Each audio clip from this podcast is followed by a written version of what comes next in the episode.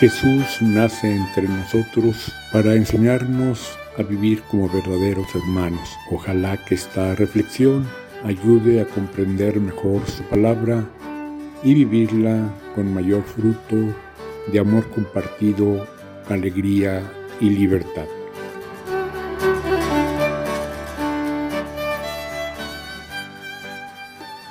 El Evangelio de este domingo lo podemos relacionar con lo que decía en la oración del Padre Nuestro, danos hoy nuestro pan de cada día.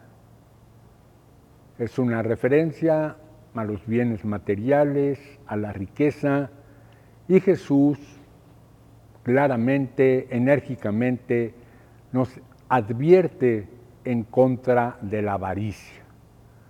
Por eso a la petición del Padre Nuestro, pan que simboliza todos los bienes materiales, alimentación, bebida, eh, vivienda, vestido, salud, educación, vacaciones, son necesarios todos esos bienes. No olvidemos que están en función de la comunidad, de la persona, pero nos advierte Jesús el pan nuestro, el pan compartido, no el pan al que nos impulsa el sistema capitalista neoliberal de una manera, por una parte, individualista y por otra, llena de ambición. Entonces, pan compartido y en la medida modesta, en la medida necesaria, y allí es una de las características de la cultura originaria de nuestros pueblos que por ellos mismos no tienen esa ansia de abundancia.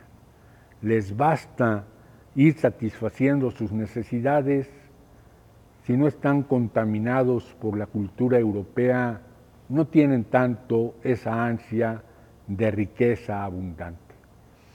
Entonces, que no caigamos en eso y así también relacionamos con una de las tentaciones, la tentación de la riqueza.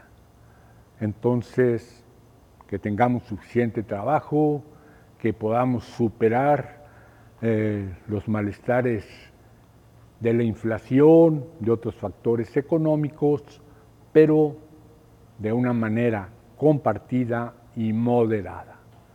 Que el Espíritu Santo nos lo conceda Amén.